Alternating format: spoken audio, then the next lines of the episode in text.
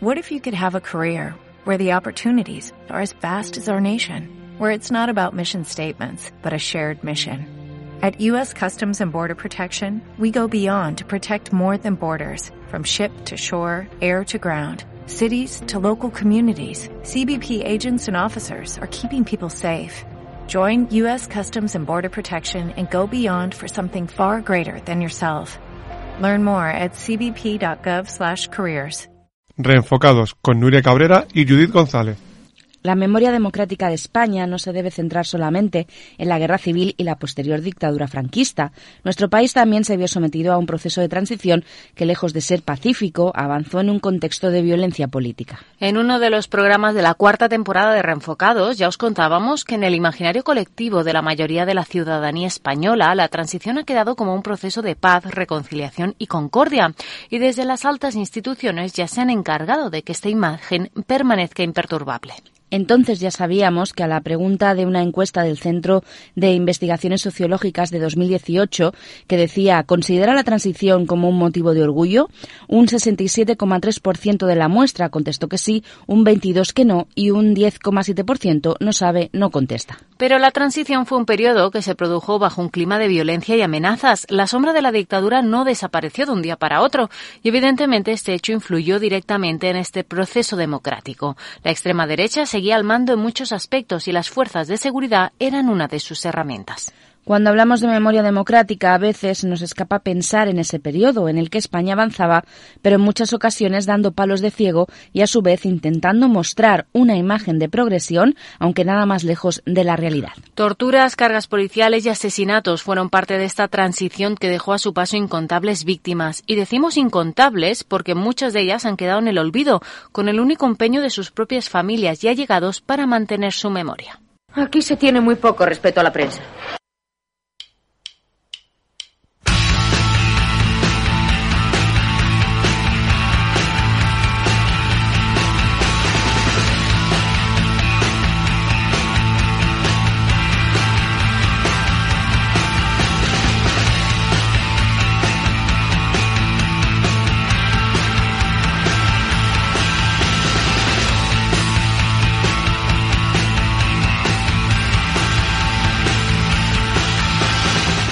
Buenos días, bienvenidos y bienvenidas una semana más a un nuevo Reenfocados. Una semana más estamos aquí para poder poner el foco en aquellas informaciones que no suelen tener demasiados minutos ni espacio en los medios más generalistas.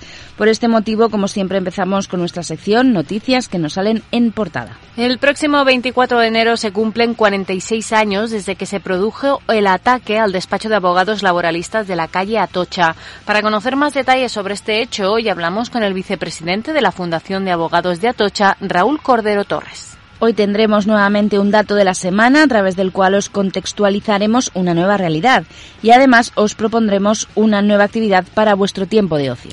Como siempre, podéis seguir todos nuestros contenidos a través de nuestro perfil de Twitter en arroba reenfocados o recuperarlos en nuestra web en reenfocados.com. Empezamos el Reenfocados desde jueves 19 de enero de 2023.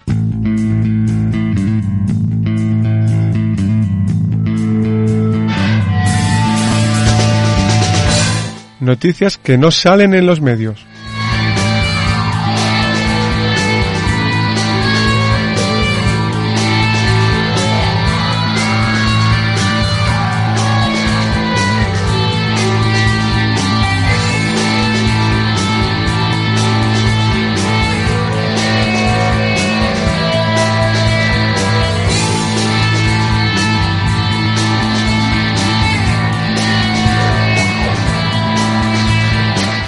La Fiscalía de Irán llama a la policía a castigar con firmeza a las mujeres que no usen velo. En F Feminista explican que la Fiscalía General de Irán ha llamado a la policía, como decimos, a castigar con firmeza las violaciones en el uso del velo islámico por parte de las mujeres en medio de las protestas desatadas por la muerte de Masha Amini después de que se la detuviera por no llevar bien puesto el hijab. La, Fiscalía ha recordado que las penas por la falta del velo oscilan entre los 10 días y los dos meses de cárcel, pero ha añadido que también se puede castigar con otras medidas como el exilio, la prohibición de trabajar o abandonar el país o la obligación de realizar servicios públicos, entre otros. También ha resaltado que animar a las mujeres a no usar el velo es un delito peor que la falta de uso de la prenda, ya que es un prominente ejemplo de incitación a la corrupción y se debe castigar con entre 1 y 10 años de prisión. La llamada a aplicar la obligatoriedad del velo islámico se produce tras casi cuatro meses de protestas desatadas, como decimos, por la muerte en septiembre de Masha Amini. Una consecuencia de las protestas es que cada vez más iraníes se aventuran por las calles del país persa sin velo en un gesto de desafío y de desobediencia civil.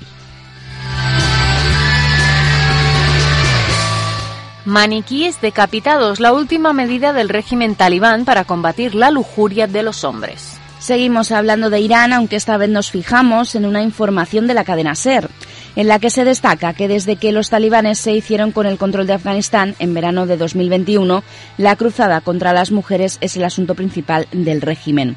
La orden más reciente es la de decapitar maniquíes de figuras femeninas en las tiendas. Así, se ha ordenado a todos los comerciantes que corten las cabezas de los maniquíes femeninos para no fomentar la lujuria de los hombres al ver las figuras de las mujeres. Desobedecer al régimen implica sanciones económicas, penas de cárcel e incluso la muerte. Muchos vendedores han mostrado su desacuerdo a aplicar esta norma, pero saben que no les queda otra alternativa y la, la acatan sin rechistar.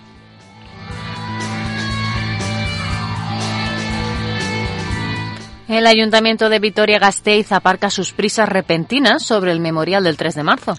Leemos en NICE que esta semana no se ha llevado a cabo el debate de la aprobación de la autorización para la participación del Ayuntamiento de Vitoria-Gasteiz en la constitución de la Fundación Memorial 3 de marzo. La Asociación de Víctimas del 3 de marzo y la plataforma Memoria Gara se habían dirigido a los grupos municipales el pasado viernes informándoles que en apenas 72 horas no tenían la capacidad para analizar, debatir, realizar aportaciones y, en su caso, aprobar ese documento, ya que ambas asociaciones deben refrendar los estatutos con sus propias asambleas. Finalmente, y ante la previsión de no contar con los apoyos debidos de grupos de la oposición, se ha optado por aplazar el punto.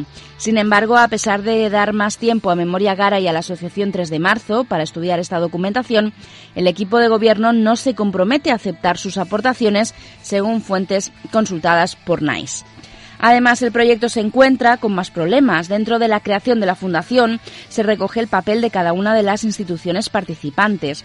Concretamente, el obispado, al obispado le corresponde la cesión de uso de la iglesia de San Francisco de Asís en su totalidad, incluyendo el suelo y el vuelo valorado en más de un millón y medio de euros, un terreno que no está escriturado a nombre del obispado, sino que pertenece al ayuntamiento. Es más, según avanzó Gara el pasado viernes también, el problema es mayor, puesto que el ayuntamiento no sabe bien cómo actuar porque toda la zona precisa de una nueva parcelación urbanística.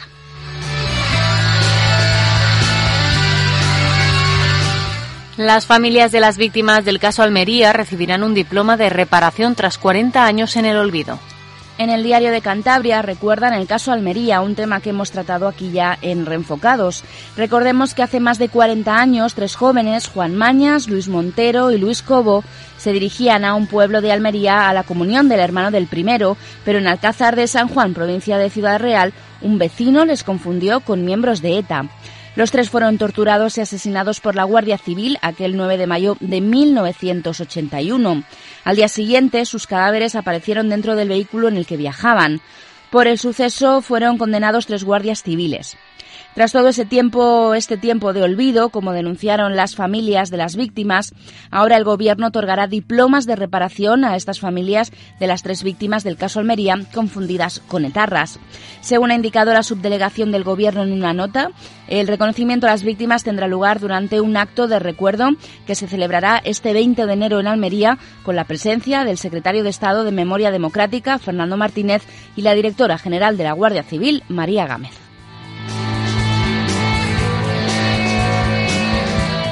Y las fundaciones de comisiones obreras piden la retirada de las condecoraciones a una veintena de policías torturadores. En público explican que varias fundaciones de comisiones obreras han remitido una carta al ministro del Interior, Fernando Grande Marlasca, en la que ofrecen un listado con los nombres de 24 policías de la Brigada Político-Social que fueron acusados de torturas y que, según han podido acreditar, cuentan con medallas y con otras recompensas. Entre los funcionarios citados se encuentran Ricardo Algar Barrón, Manuel Ballesteros García, Francisco Beltrán Ortiz, José Blanco Martín, Roberto Conesa Pérez, Enrique Criado Santos o Conrado Delso. A finales de diciembre, el Ministerio del Interior anunció que, en virtud de la Ley de Memoria Democrática, había ordenado la retirada de las condecoraciones que aún conservaba Juan Antonio González Pacheco, conocido como Billy el Niño. La cartera que dirige Marlasca ordenó que las direcciones generales de tanto la Policía Nacional como la Guardia Civil iniciaran los procedimientos de oficio para revisar y retirar esas condecoraciones y recompensas policiales. Fuentes policiales avanzaron entonces que existen siete casos identificados, cuatro relativos a Guardia Civil y tres a Policía Nacional. En tal sentido, la carta remitida por las fundaciones de comisiones obreras destaca que el número de condecorados supera en realidad la veintena, por lo que exigen que se actúe de oficio en todos los casos.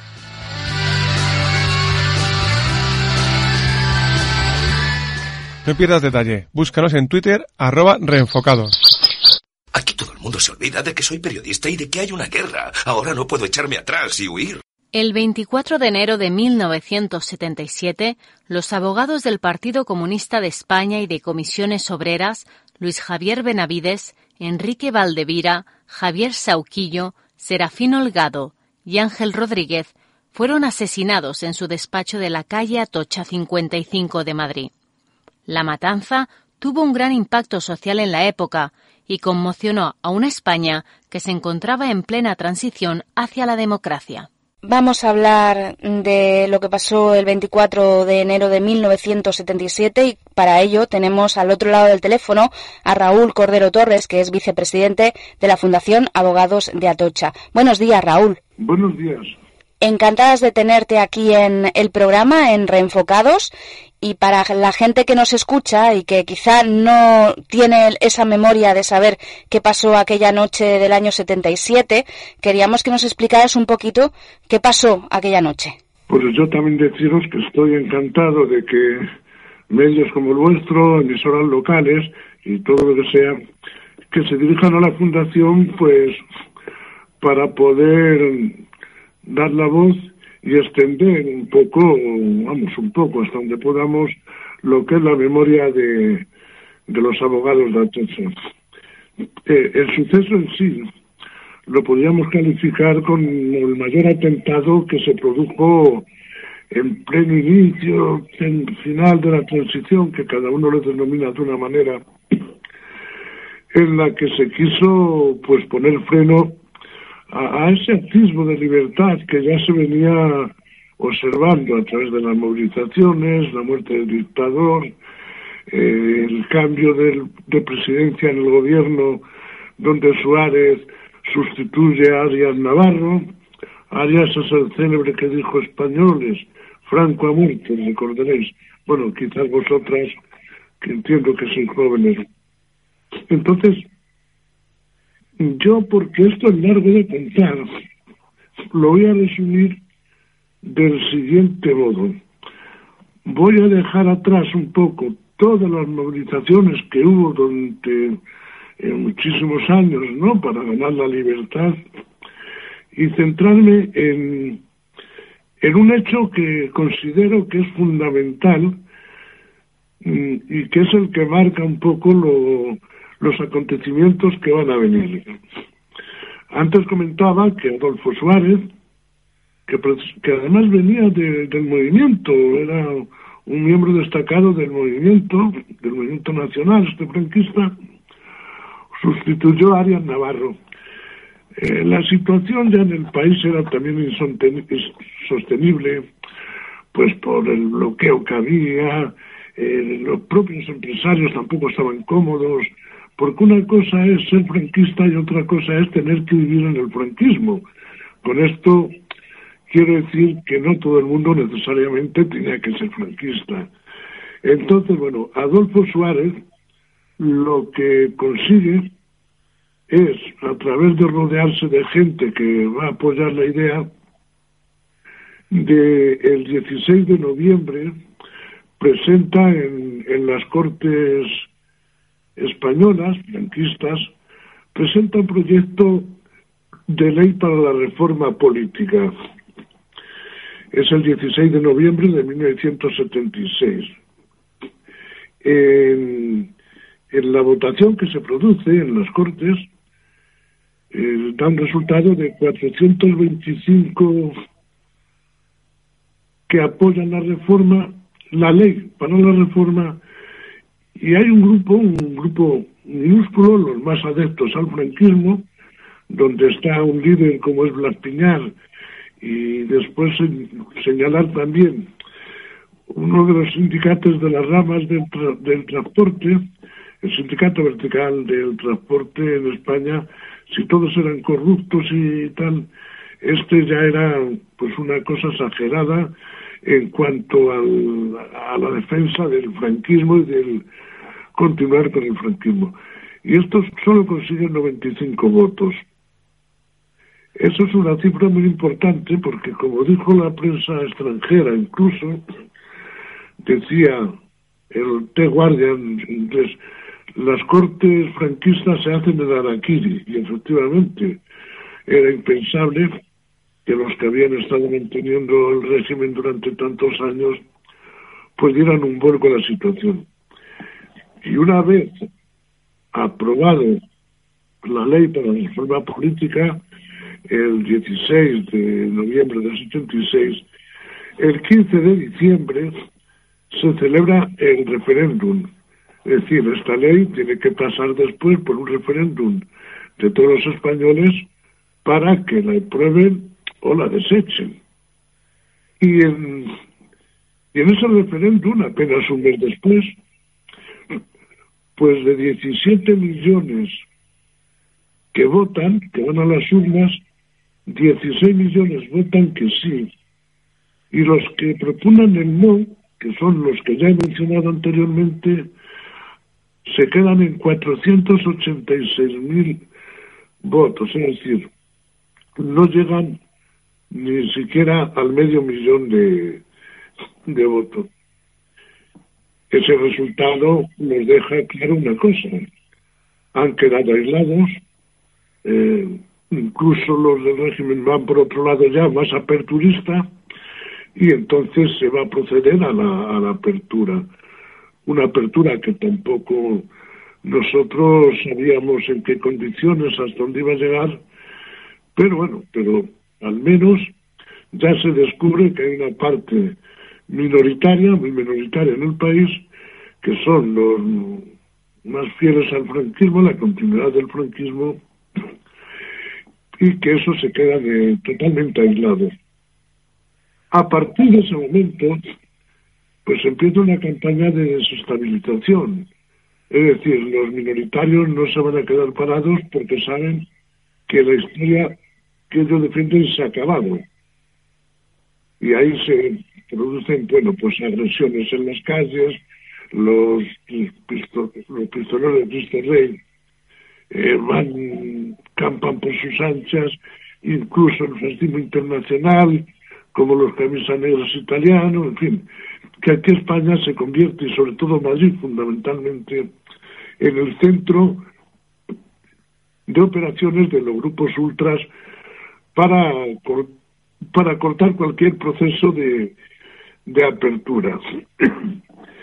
en, ese momento también se estaba produciendo una huelga del transporte eh, por carretera en Madrid, una huelga importante, una huelga que convoca comisiones obreras, y esto es quizás importante, digo, por la historia, porque es la convoca comisiones obreras producto de que en el 75 se convoca por el vertical elecciones sindicales, es decir, elegir enlaces sindicales en las empresas y a través de las candidaturas unitarias y democráticas de, impulsadas, que no con el nombre, porque no se podía, de comisiones, eh, pues hay una barrida enorme en todo el país.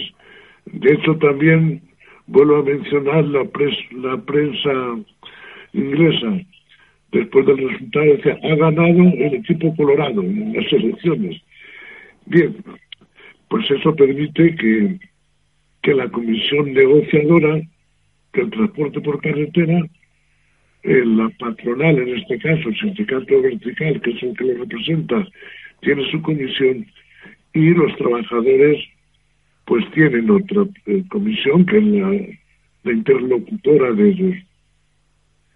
Eh, con el paso de, del tiempo, un breve tiempo, eso se va consiguiendo pues ya acercar posiciones en el convenio. Es que sin la huelga del transporte no habría habido no habría habido atentado, por eso señalo y me detengo en esto. ¿eh? Entonces, bueno, el día 23 de enero, domingo, sabéis que hubo una manifestación pidiendo la amnistía convocada por los estudiantes y, y un fascista pues mató de un tiro al joven Arturo Ruiz, que tenía tan solo 19 años. El domingo, esto fue el domingo, el lunes día 24, también en, la manifestación de repulsa por la muerte del estudiante, muere también otra joven estudiante, Marilú Nájera, de un bote de humo disparado a corta distancia por un antidisturbio, le, impacta en la frente y, y la mata. Ese mismo día se secuestra un teniente general, Villascusa, y bueno, pues tocan a los estudiantes, el ejército, y después ya por la noche, como todos sabemos, el 24 de enero, pasada las diez y media de la noche, pues tres pistoleros que son, digamos, los, los esbirros que marcan, que manda el sindicato del transporte, pues decide dar un golpe de mano fuerte. ¿Con qué objetivo? Pues ellos iban a por la dirección de, transporte de comisiones, porque aquí se ha hablado mucho de si iban a por Joaquín Navarro y tal.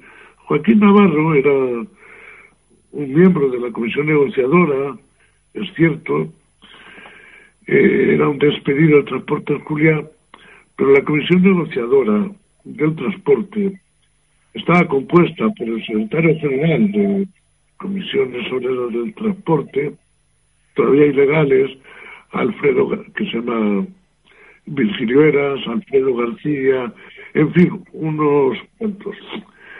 Y los, esto lo que deciden es, como se había cerrado el convenio con éxito, y ellos el objetivo que tenían era, pues, liar una lo más gorda posible, con mucha repercusión, porque deberían de entender que si esa noche subían al despacho de Atocha 55, donde se reunía precisamente la dirección de, de Comisiones Federales del Transporte, no teníamos locales todavía, entonces, bueno, pues los despachos laboralistas servían para que realizásemos reuniones como las de los convenios y demás.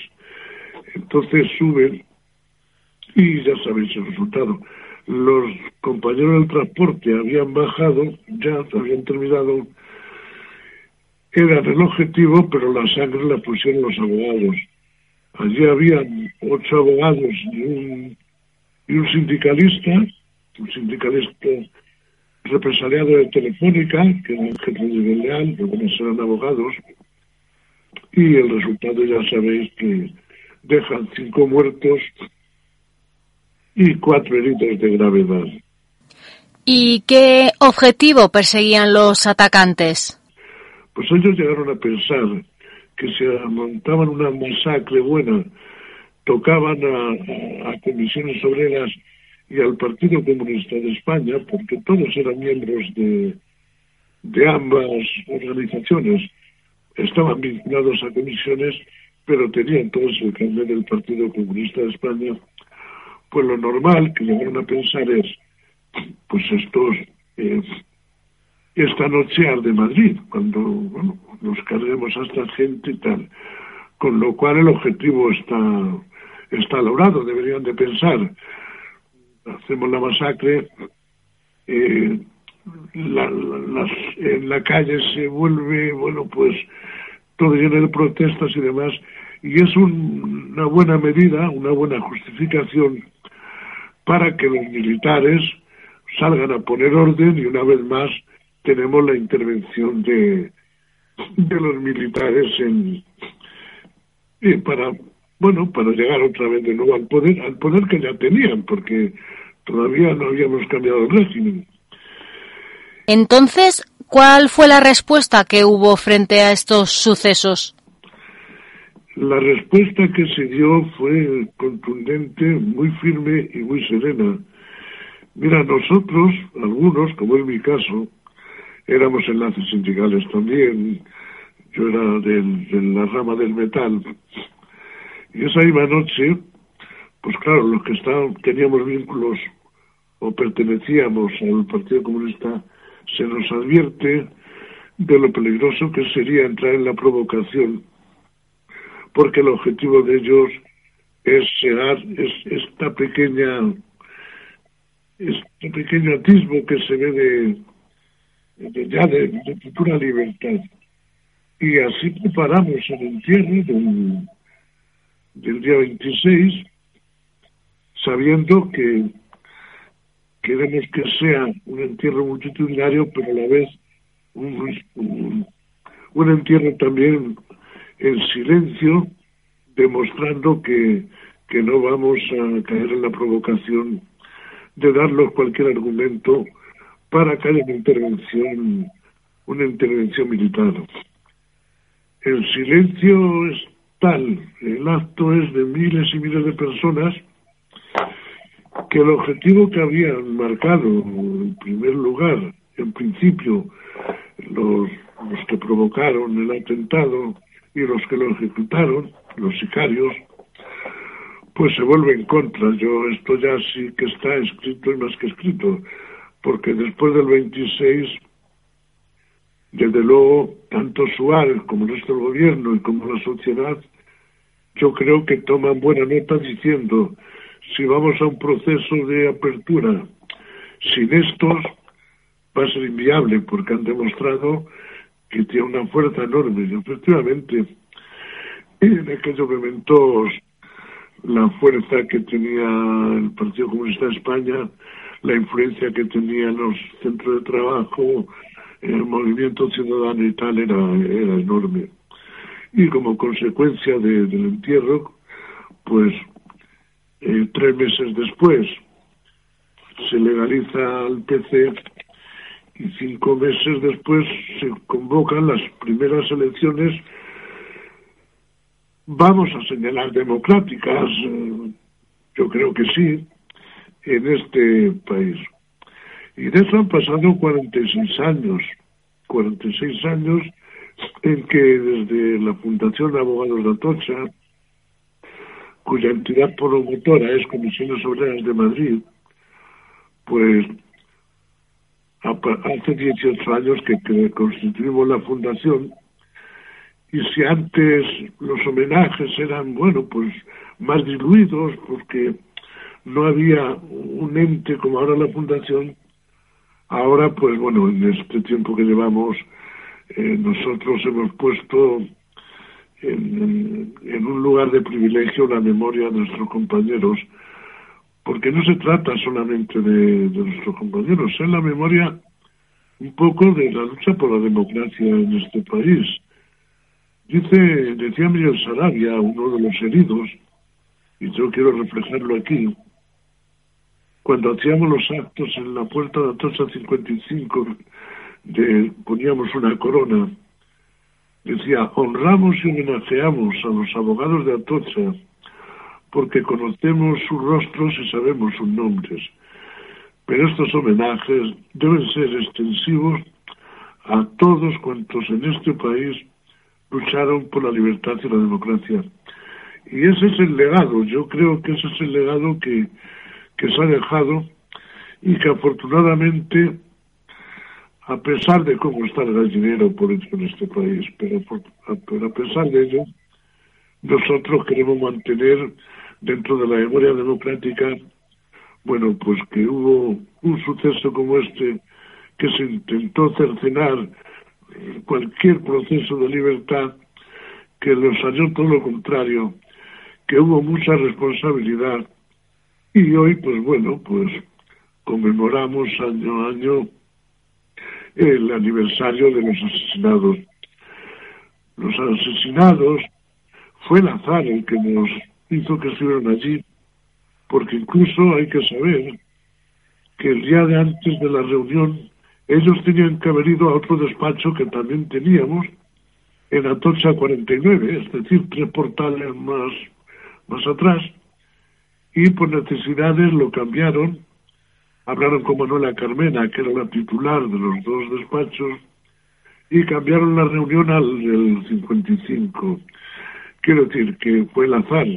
Si no hubiesen estado ellos en el 55, pues habrían estado los otros, Manuela Carmena, José María Muedano, eh, Antonio Rato, en fin, los abogados más veteranos que eran y los que trabajaban en el mundo profesional, colegios de abogados, magistraturas, eh, estos que a los que pillaron allí, a los que cazaron, por decirlo de algún modo, eran los abogados que atendían a los barrios. Ante la inoperancia de los ayuntamientos franquistas, pues había necesidades que cumplir y estos eran los que en un en una en un localcito, por ejemplo, de una iglesia o de una clandestina asociación y tal, ellos pues atendían las demandas de contribuciones, en fin, de todo tipo. Y esos fueron los que murieron.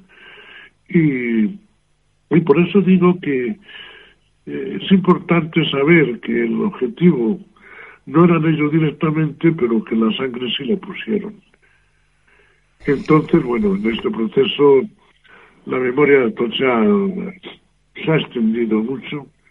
Ahora que estamos hablando en una emisora de, Cataluña, tengo que deciros también para conocimiento que hace tres, cuatro años el Consejo de la Abogacía de, de Cataluña nos concedió un premio a la Fundación Abogado de Atocha, el premio Valores, Valores. Y y como ese hemos tenido muchos a lo largo de estos años ya, eh, municipios que tienen calles, parques, eh, edificios públicos, en fin, con el nombre abogado de Atocha, y como digo, todos estos reconocimientos luego también sueltos, como este de, los, de los colegios de abogados catalanes, que nos hace una magnífica ilusión, porque además nuestros abogados Estaban muy vinculados también con algunos despachos de Cataluña históricos que trabajaban en el Bajo Llobregat eh, y toda esa zona, como era el, Albert, el de Alberfina y Monserrat Avilés, que era un matrimonio. En fin, que la historia de los abogados es muy interesante porque porque fue una, una pieza fundamental, ¿sabes? Fundamental porque donde no había espacios para reunirse, los despachos aunque vigilados, por supuesto, siempre estaban vigilados por, la policía político-social, no dejaban de ser espacios de cierta libertad para ser abogados. Y eso fue muy bien utilizado. Y bueno, desde ahí se pudieron catapultar movilizaciones, huelgas y de todo. Eso es un poco, y ahora quedo a lo que me queráis preguntar más, pero eso sería un poco resumir a partir de noviembre lo que ocurrió y cuál fue un poco el, el fondo del asesinato de Atocha, que no fue otro que cerrar el paso a todo lo que oliera apertura. Pero claro, se encontraron que los provocó un efecto boomerang y, y los afectó a ellos negativamente. Quedaron aislados, ¿eh? Toda la prensa, los que venían del franquismo y tal, totalmente todos se manifestaron en contra del atentado y estos, como digo, quedaron aislados totalmente. Que luego han hecho correrías sueltos y tal, sí, pero ya como la fuerza que tenían, como influencias que tenían el franquismo, dejaron de, de existir. Queríamos preguntarle también por cómo se fue sucediendo después los hechos, es decir, hay un juicio, hay unas condenas, pero si hablamos concretamente de uno de los perpetradores, Carlos García Juliá, ustedes han puesto desde la Fundación ahora mm, un recurso contra su libertad en el Tribunal de Derechos Humanos. ¿Cómo está evolucionando este tema? Sí, bueno, este proceso fue muy recompuesto todo, ¿sabes? Empezando por el sumario. El sumario lo, lo hizo, aunque sin completar, un juez, el juez Gómez Chaparro, que procedía de del TOC, del Tribunal de Orden Público, que era donde se juzgaba todo lo, pues, todos los, los juicios políticos, sindicales, todo lo que fuera contra el franquismo pasaba por el TOC y entonces era un tribunal pues, pues represivo. Y Gómez Chaparro había sido uno de los de los que participaban en ese tribunal y se le asignó el como he dicho el, el, el, sumario. El sumario estuvo lleno de irregularidades porque cuando los abogados de la acusación por parte de los familiares insistieron en que declararon altos cargos, sobre todo el sindicato del transporte, el juez este lo fue rechazando. Lo fue rechazando y fue imposible. Culminó la cosa, la del juez, digo, porque en Semana Santa le dio un permiso a uno de los tres con detenidos, a uno de los tres que tenían que ser juzgados, ya una vez que eh, le dio un permiso a Lerdo de Tejada para que asistiera a la boda de un familiar y demás. El caso es que este sujeto se fugó. Y claro, alguien que está en preventivo, que también ha sido juzgado, darle permisos pues eso no es lo, normal.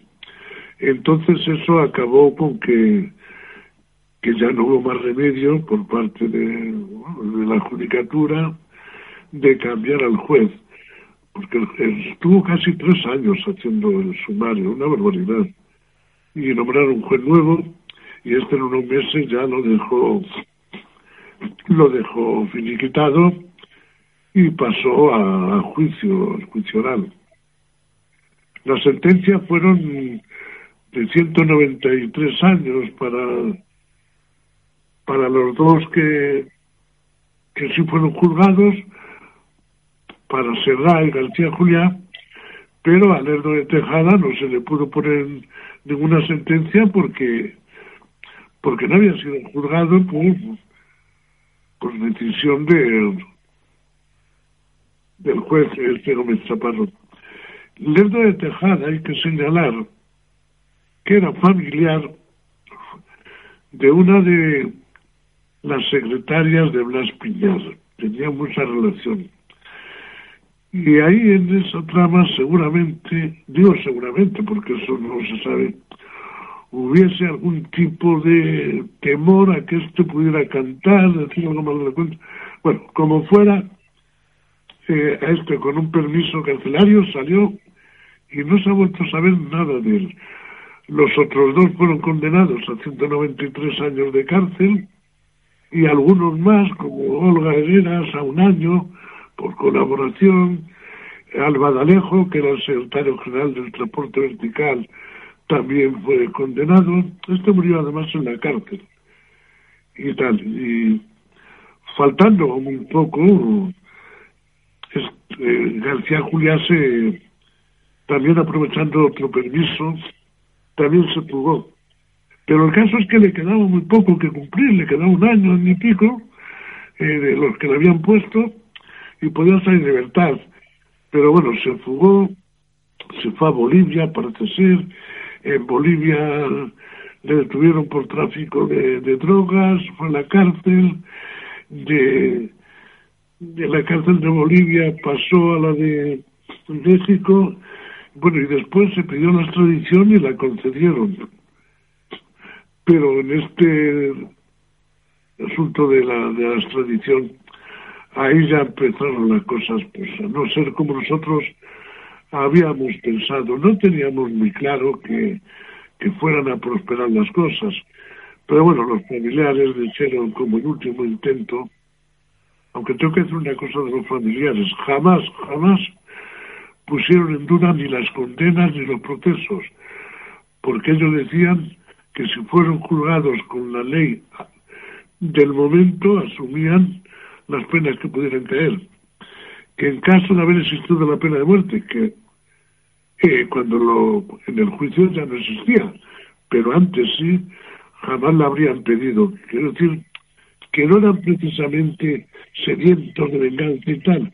Pero bueno, en este tema, algún abogado planteó el recurso y, y luego, bueno, tanto la audiencia provincial de, de Ciudad Real como otras cosas, ellos hicieron una liquidación de la pena y parece ser que para ellos no procedía volver a, a meterle en la cárcel.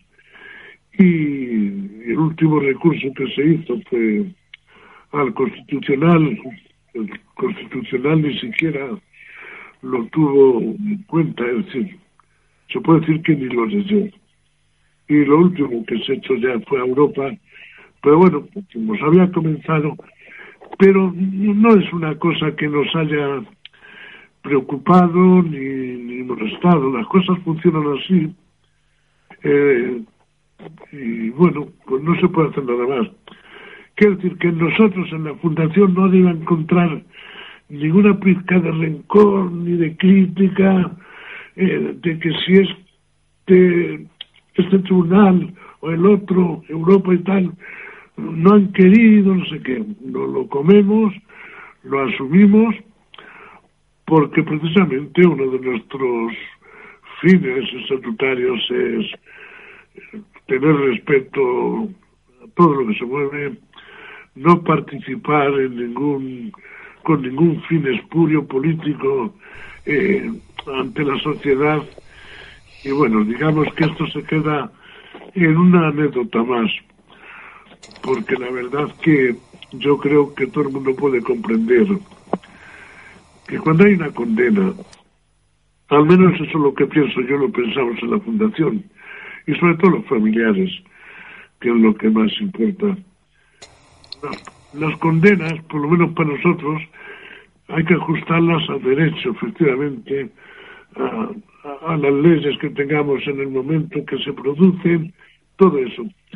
Pero de luego en nuestro, nuestra preocupación jamás fue, ya lo he dicho en el juicio, durante el juicio y con la sentencia, ni ahora, que a, que a uno de estos elementos, pues en lugar de 40 años en la cárcel estén 38. Es que eso, porque no tiene ningún sentido.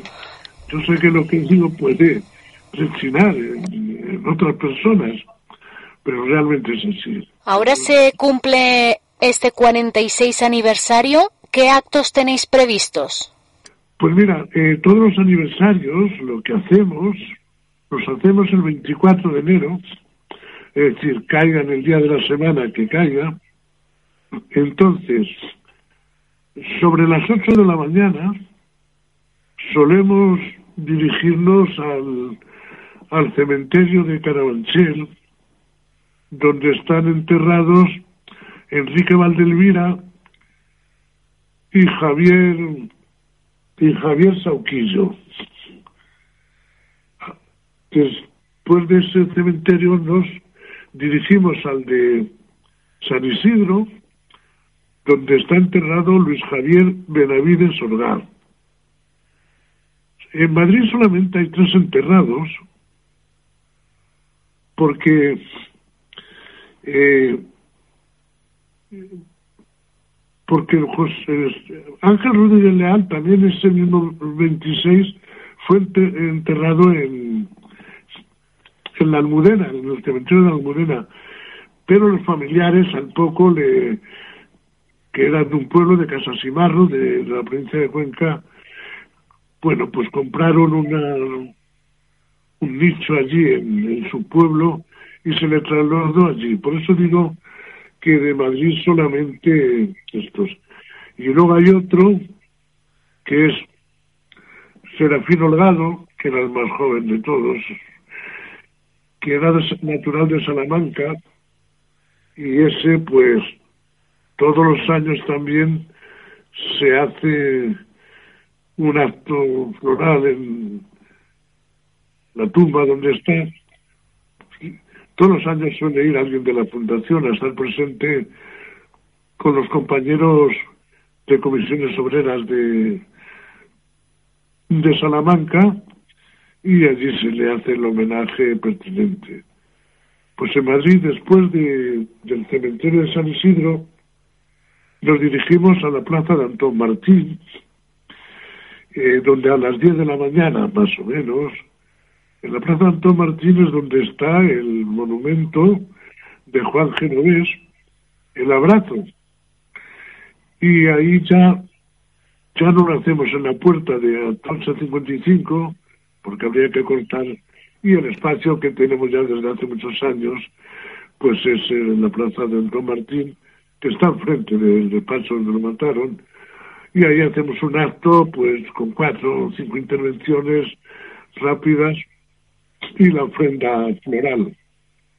Y después, a las once, los eh, once, once y cuarto, hacemos el acto, lo que pues, se puede llamar el acto central, el acto central donde todos los años eh, entregamos algún premio reconocimiento.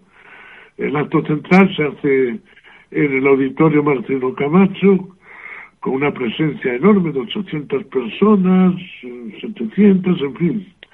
Y ahí hacemos lo que es el acto central y con eso terminamos, digamos, el periplo. Este año, por si os interesa, por si a los oyentes que tenéis les interesa, el premio se lo hemos dado a los operativos de extinción de incendios.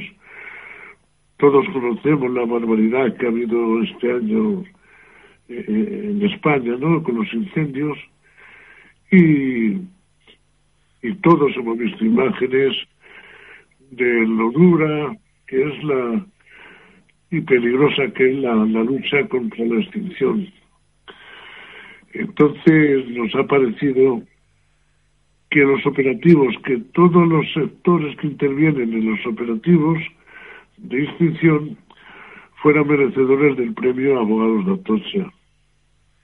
Y el premio lo va a recoger en representación de todos eh, los colectivos que participan por el bloque, digamos, de fuerzas y cuerpos de seguridad del Estado, porque ahí interviene policía local, policía nacional, guardia civil, incluso el ejército a través de la Unión Militar de Emergencias, Unidad Militar de Emergencias, el ala 43 de aviación, que es la que lleva los aviones, etcétera. Y luego hay otro bloque, el civil, que le hemos denominado, que están los agentes forestales, bomberos, ah, en fin, todo, todo lo que es el personal civil.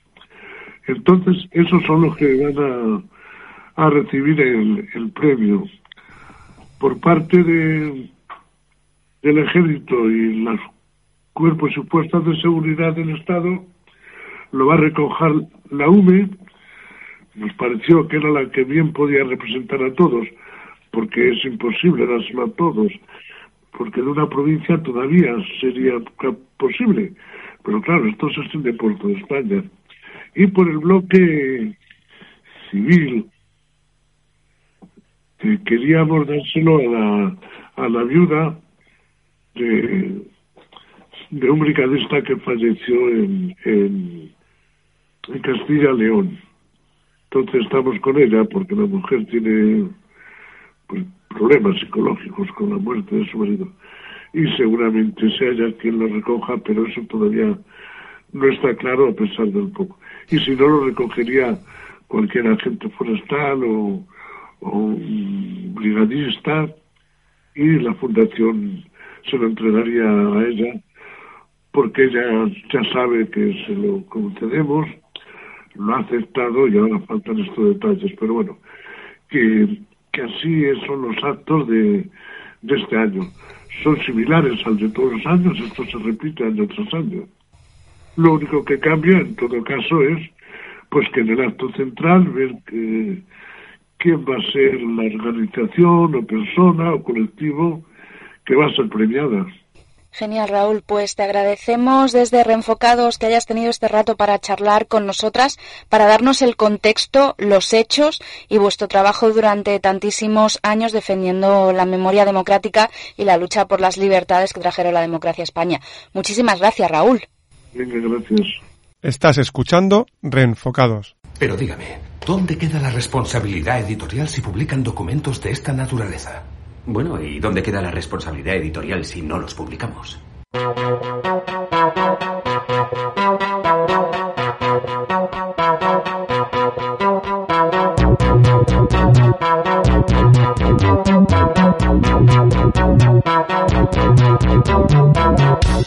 El dato de la semana.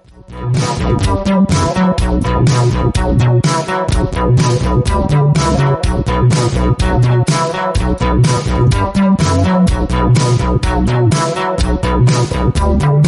you.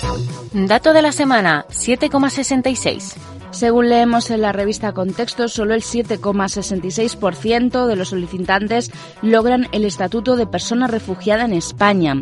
Según un informe publicado recientemente por el Ministerio del Interior durante el año 2021, se han formalizado más de 65.000 solicitudes en nuestro país, de las cuales un 64% fueron presentadas por hombres y un 38% por mujeres.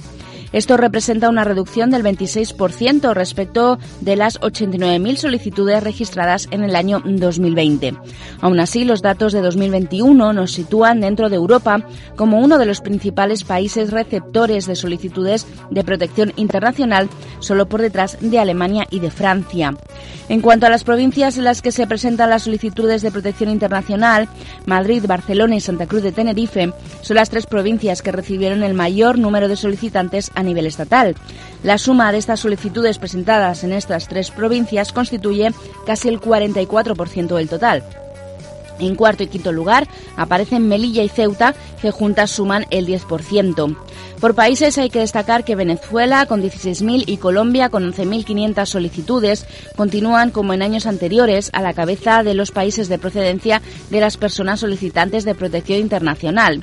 Les siguen Marruecos, Mali y Senegal. Entre las cinco nacionalidades suman casi 42.000 solicitudes, un 64% del total. En 2021 se han firmado en nuestro país, a propuesta de la Comisión Interministerial de Asilo y Refugio, una cifra de 70.000 solicitudes, de las cuales 49.500 fueron desfavorables, 13.000 concedieron una autorización de estancia o residencia en España por razones humanitarias y apenas 7.400, el 11%, fueron favorables. De estas, 5.362, 7,66 del total, han reconocido el estatuto de refugiado a sus solicitantes y 2.000 2026 la protección subsidiaria.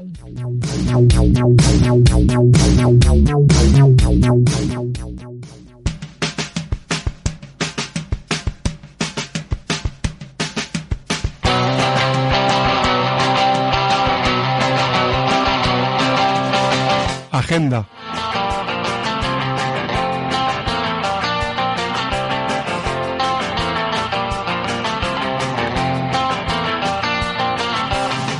Hasta el 3 de marzo el Centro Cultural de China en Madrid acoge Ellas, exposición de artistas contemporáneas chinas y españolas. Esta muestra reúne obras de 47 mujeres artistas que utilizando una variedad de lenguajes comparten la riqueza y la energía de la primavera desde la perspectiva de ellas.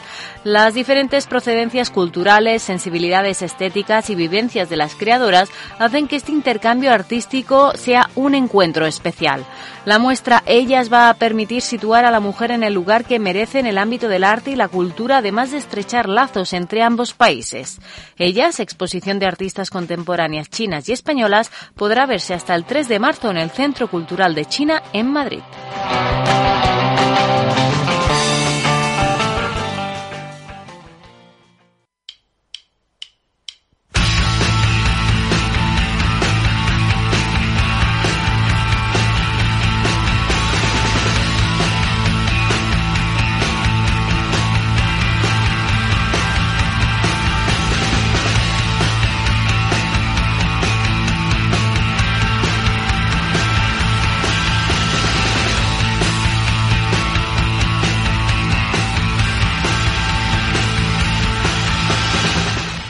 Pues es el momento de despedir el programa, un programa cargadito de información en el que hemos podido hablar con la Fundación Abogados de Atocha que nos ha ofrecido la información necesaria para poder entender qué pasó aquella noche de enero en Madrid y cómo se fueron desarrollando los acontecimientos y cómo pues el papel responsable ¿no? de ese dolor también se gestionó de una forma para intentar evitar el, el que la cosa acabara mal en las calles dicho rápido y pronto.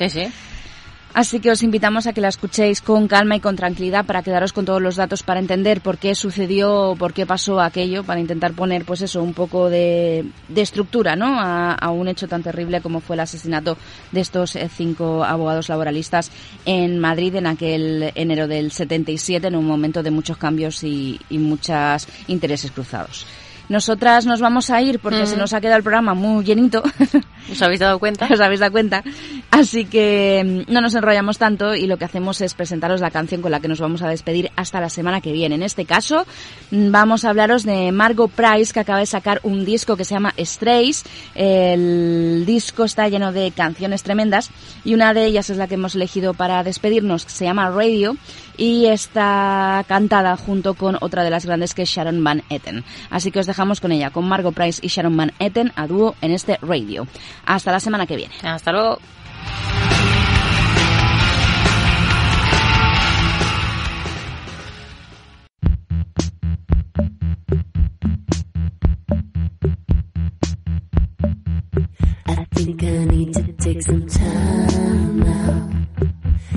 and I wanna turn my phone off.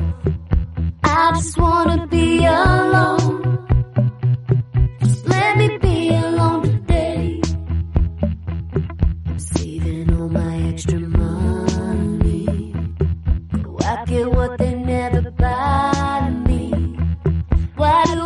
So sick and tired?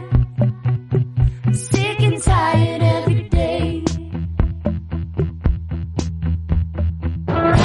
People try to push me around, my name in the ground. I can hear them tune out, and I turn